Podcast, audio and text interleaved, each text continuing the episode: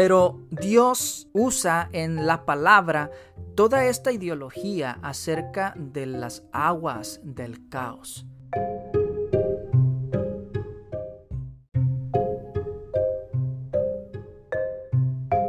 La forma en que se hacía un juicio es de que si una persona era acusada de algo, la lanzaban al mar. Y si esta persona sobrevivía,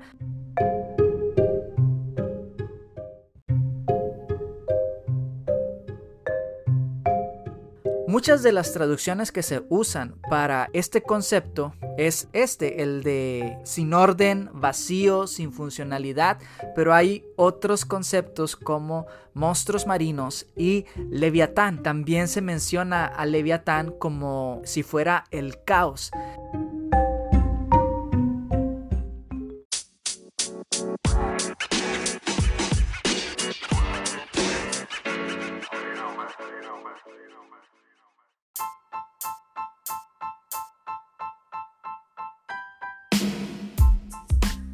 Hola, ¿qué tal? ¿Cómo están? Bienvenidos a este podcast de Punto de Regénesis. Mi nombre es Core y es un gran placer que me puedas acompañar en un episodio más de este podcast. Para mí es de mucha bendición de que tú puedas escuchar estos audios y no solamente escucharlos, sino que puedas compartirlos con alguien más para que también pueda ser de bendición para sus vidas. Y pues empecemos con este episodio. Quisiera hablar hoy acerca de la película de Eternals. Eternals se estrenó esta semana en los Estados Unidos y ya la vi y me gustó mucho. Entonces, si tú no la has visto y no te quieres comer los spoilers, no escuches este episodio, pero vamos a sacar una reflexión acerca de esta película. Entonces, comencemos.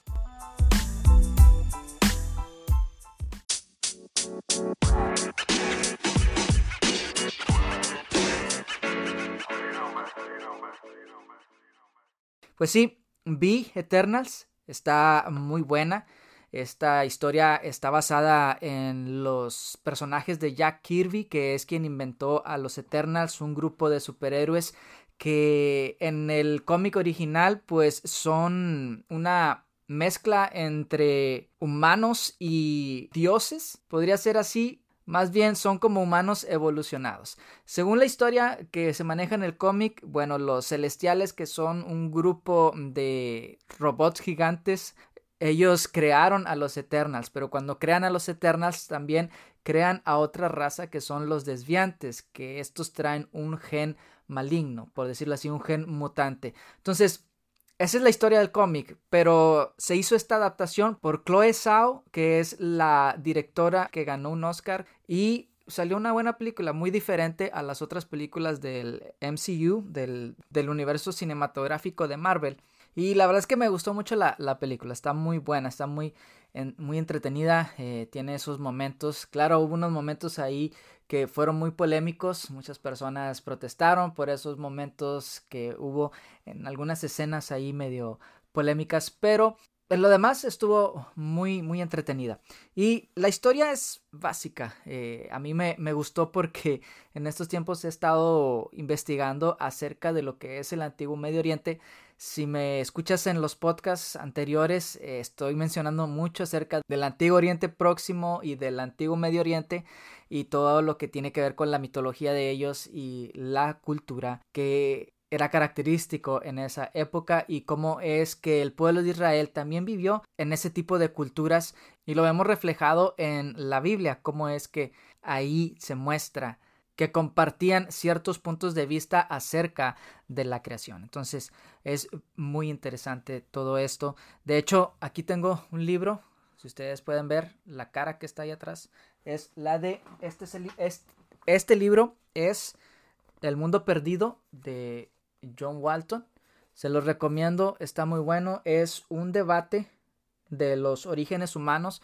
Si ustedes se han dado cuenta, en estos tiempos hay un debate muy fuerte acerca de los orígenes del hombre, que si Adán fue literalmente un personaje histórico o si solamente es una mitología. Entonces, este libro te puede ayudar para salir de muchas dudas. Este, lo estoy leyendo porque quiero leer el libro de William Lane Craig, el de El Adán histórico, creo que se llama, y que también ha causado mucha polémica porque Eh, ahí William Lane Craig tiene varias teorías, ahí postula varias eh, hipótesis acerca de Adán y los orígenes de la creación. Entonces está muy interesante. Se los recomiendo. El mundo perdido de Adán y Eva. Y estoy por comprar también el de El mundo perdido de eh, el Génesis 1. El mundo perdido de Génesis 1 que también habla de los orígenes de la creación. Me gusta mucho este libro. Si te das cuenta en los audios anteriores, estoy hablando mucho acerca de este libro, a, muchas referencias acerca de esto, y porque sí, realmente me ha gustado mucho. También estoy leyendo estos otros dos libros, el de El templo revelado en el jardín y el templo revelado en la creación. Entonces ahí está. Si te interesan, los puedes conseguir. Están muy interesantes porque habla acerca del templo, pero haciendo alusión el antiguo Medio Oriente, o sea, todo lo que era esa cultura, porque recordemos que el pueblo de Israel vivió en una época, en un tiempo en el cual se movía una cultura y por lo tanto ellos también estaban impregnados de esa cultura, pero lo que Dios buscaba en todo momento era hacer un contraste entre las ideologías que tenían en esas culturas y las prácticas que tenían ellos, hacer toda una contracultura y enseñarle al pueblo de Israel a que Él era un Dios diferente, porque los dioses de la antigüedad eran caprichosos, las personas tenían y creían en dioses que estaban enojados, en dioses que eran caprichosos, eh, ellos creían que ellos tenían que alimentar a los dioses para que los dioses no se enojaran con ellos y para que estuvieran contentos. Entonces, en los cultos de misterio, la gente no sabía qué era lo que realmente querían sus dioses. Y es por eso que les hacían rituales, les entregaban sacrificios e incluso les llegaron a sacrificar personas, humanos, ya sea niños o mujeres vírgenes, en una forma ritual para aplacar la ira de sus dioses. Y para eso también me puse a leer la mitología mesopotámica, la mitología babilónica y cómo es que ellos plasmaban a sus dioses como dioses que estaban enojados, los dioses de la guerra que realmente lo único que querían era destruir al ser humano porque el ser humano era muy ruidoso. Entonces ahí vas viendo las diferencias entre la creencia que tenían estas culturas acerca de Dios y cómo es que Dios se le revela al pueblo de Israel y les dice, no, yo no soy así de esta manera. Entonces es importante y es interesante porque creo que muchas veces nosotros tenemos ese pensamiento acerca de quién es Dios y tenemos conceptos muy equivocados acerca de él, porque tenemos la idea de un Dios que está enojado, de un Dios que está molesto y de que Cualquier cosa que hacemos, Dios está ahí para mm, pegarnos, para destruirnos, para regañarnos, para darnos duro, pero la realidad es otra. Entonces, estos mm, a mí en lo personal me han ah, gustado mucho y me han ayudado mucho porque te dan esa perspectiva de el Dios de amor y el Dios que hace que es contrastante con los otros dioses de las demás culturas y bueno pues se los recomiendo entonces como les decía, vi Eternals, vi esta película y me gustó mucho porque tiene mucho de esta mitología sumeria. Eh, el, de hecho, eh, Jack Kirby, que es el creador de estos personajes, se basó mucho en la mitología sumeria y de ahí es donde él crea estos personajes. Entonces, aquí es donde te voy a spoilear de qué se trata. Realmente, no sé si te lo voy a spoilear o si realmente no voy a decir nada que concuerde con la película porque yo la vi en inglés y no entendí ciertas partes. Sí la entendí en general, pero había ciertas cositas que no la entendí muy bien, pero prácticamente era que estos Eternals lo que, lo que querían hacer era salvar la humanidad porque había un monstruo gigante en las profundidades de las aguas que en cierto tiempo iba a despertar. Me gustó, ¿por qué?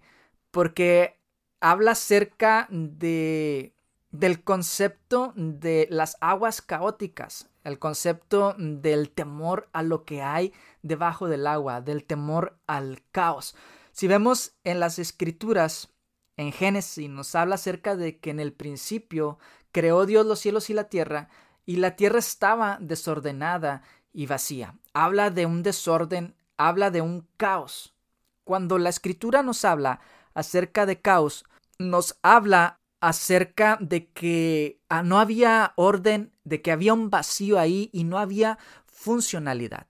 Lo que Dios está buscando es restaurar el orden del cosmos que Él diseñó desde un principio. Y cuando se habla acerca de caos en las escrituras, muchas de las traducciones que se usan para este concepto es este, el de sin orden, vacío, sin funcionalidad, pero hay otros conceptos como monstruos marinos y leviatán. También se menciona a leviatán como si fuera el caos. Y qué curioso, o sea, porque nosotros hemos escuchado acerca del leviatán como una criatura que está en el fondo del mar y que es una criatura de destrucción, es una criatura que destruye.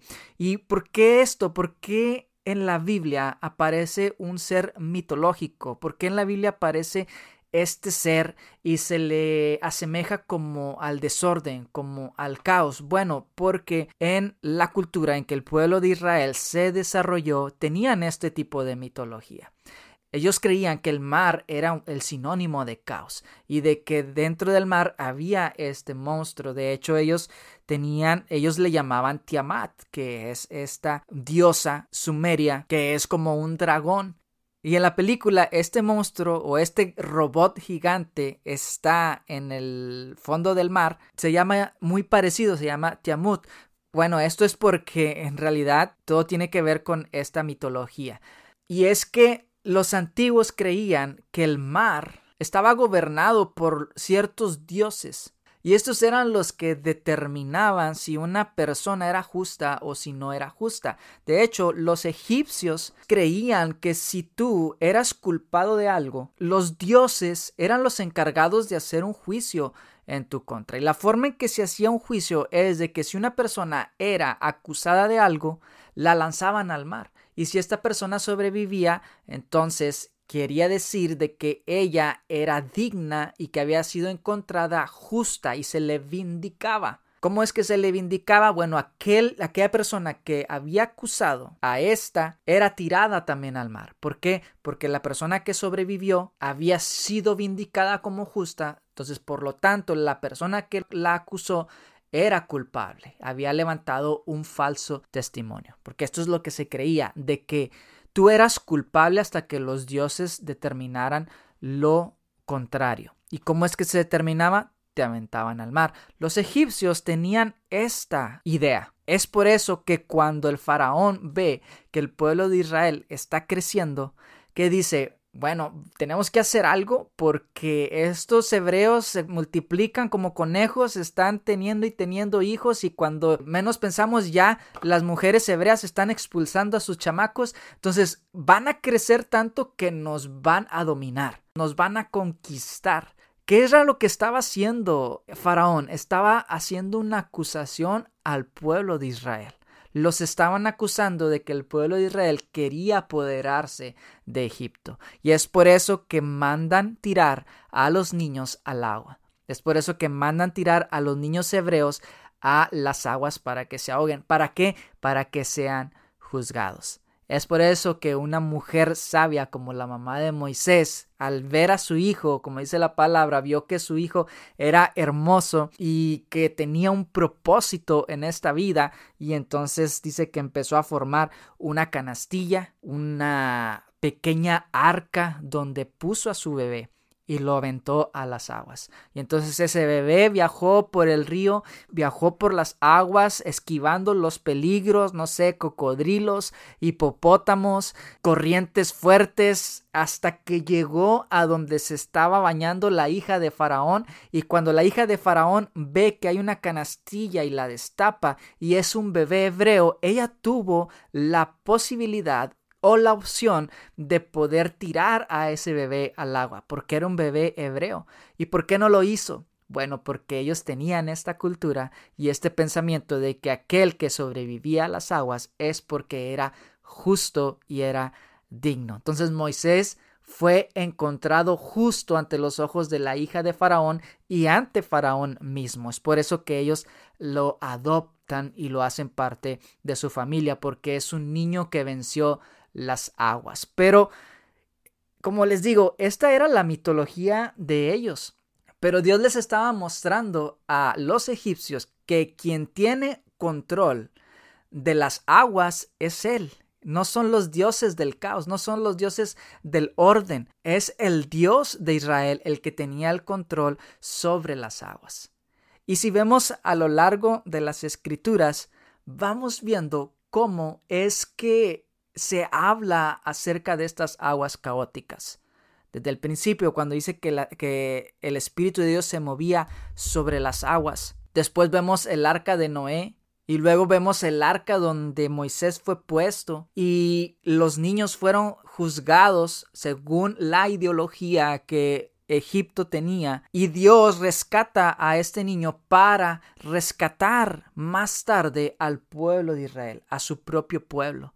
Y entonces cuando Israel sale de Egipto, es perseguido por los egipcios, pero el Señor abre una vez más las aguas para que su pueblo pase por medio de ellas y cruce, y entonces cuando los egipcios entran a ese mar con las aguas separadas, las aguas se cierran y caen sobre los egipcios. Los egipcios no le tenían miedo a las aguas, porque ellos pensaban que eran sus dioses los que estaban haciendo esto porque ellos tenían esa idea de que los dioses los iban a encontrar justos de que los iban a juzgar y ellos iban a estar justos porque esos dioses eran los dioses de los egipcios, no, del, no de Israel. Pero ¿qué es lo que pasa? Que Dios les muestra una vez más que quien los juzga a ellos es Él. Entonces Faraón levantó un falso juicio contra la nación de Israel y contra los pequeñitos, pero Dios hizo un justo juicio sobre Faraón, sobre el opresor porque Dios es un Dios de libertad y no le gusta la opresión. Entonces, por eso es que hace un justo juicio contra aquellos que estaban oprimiendo al pueblo de Israel. Y vemos, como les decía, a lo largo de las escrituras estas aguas de caos, estas aguas a las cuales puede que le tengamos temor. Yo en lo personal le temo al mar, me da mucho miedo porque no sé nadar, porque no sé qué es lo que hay ahí. La vez pasada estaba viendo el video de una mujer que estaba en su tabla de surfear y se le acerca una ballena y la ballena le empieza a tocar con la aleta a la, mujer en, en, la tabla, la empieza a empujar, no la atacó ni nada, pero yo digo, si yo hubiera estado ahí, qué miedo. No sé qué hubiera pasado, yo, yo creo que me hubiera desmayado, no sé, hubiera estado bien atemorizado, porque imagínate estar en ese amplio mar y con un animal tan grande, eh, o sea, para mí sería un terror.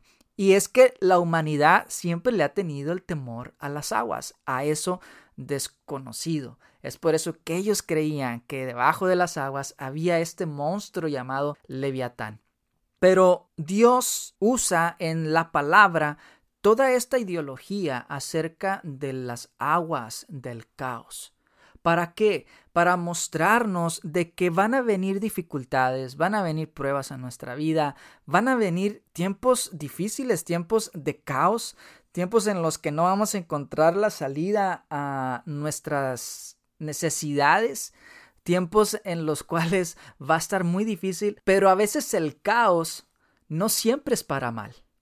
El caos no es para mal. Y como dice la escritura, todo ayuda para bien a los que aman al Señor. Todo ayuda para bien.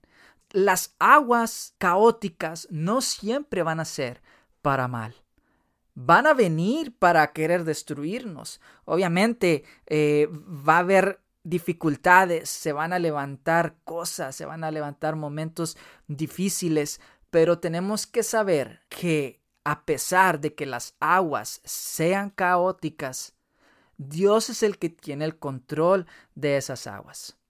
Jesús es el que calma la tempestad, es el que calma la tormenta. Jesús es el que rescata a Pedro de cuando se hunde y lo levanta y le muestra de que Él está en control de la situación. Dios es el que está en control de todas nuestras situaciones. Dios es el que está en control de nuestra vida. Y Él es quien extiende su brazo para salvarnos, para ayudarnos a salir de las dificultades. Dios, Dios está con nosotros. Entonces, te quiero dejar con esta breve reflexión. Es un episodio cortito, es un episodio pequeño. Ya ves que no te expolié tanto acerca de la película de Eternals, eh, porque realmente pues era algo básico, era algo no no es muy complicada la trama, nada más es esto de que ellos tenían que salvar a la humanidad porque un monstruo gigante iba a ascender de las aguas y iba a destruir al mundo. Entonces los Eternals lo detienen y pues esto vemos que es parte de la mitología, pero Dios siempre haciendo el contraste con estas mitologías nos enseña que Él es el que tiene el control de todo. Él es el que tiene el control de las aguas del caos. Y Él es el que trae el cosmos a nuestra vida, el orden. Muchas veces el caos viene por nosotros habernos alejado de Dios. El alejarnos de Dios trae caos a nuestra vida, pero un caos que es para destrucción porque nos alejamos de la esfera de vida en la que está Dios y empezamos a estar en una esfera de muerte, no porque Dios nos quiera matar, sino que nosotros salimos de la cobertura de Dios.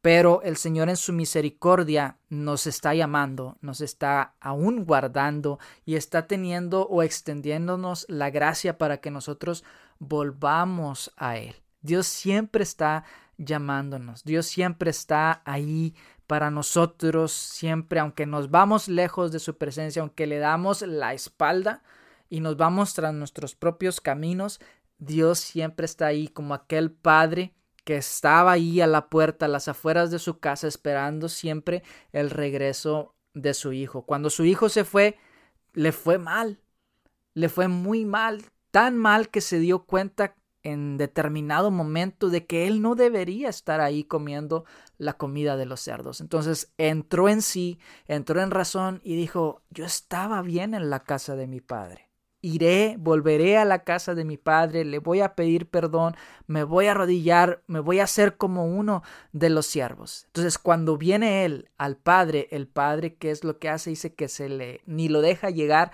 y se le avienta a, a su hijo y lo abraza y no le da ni la oportunidad de que su hijo siga hablando para pedirle perdón porque su padre ya sabía que su hijo había entrado en razón. Entonces, ¿Qué es lo que hace el Padre?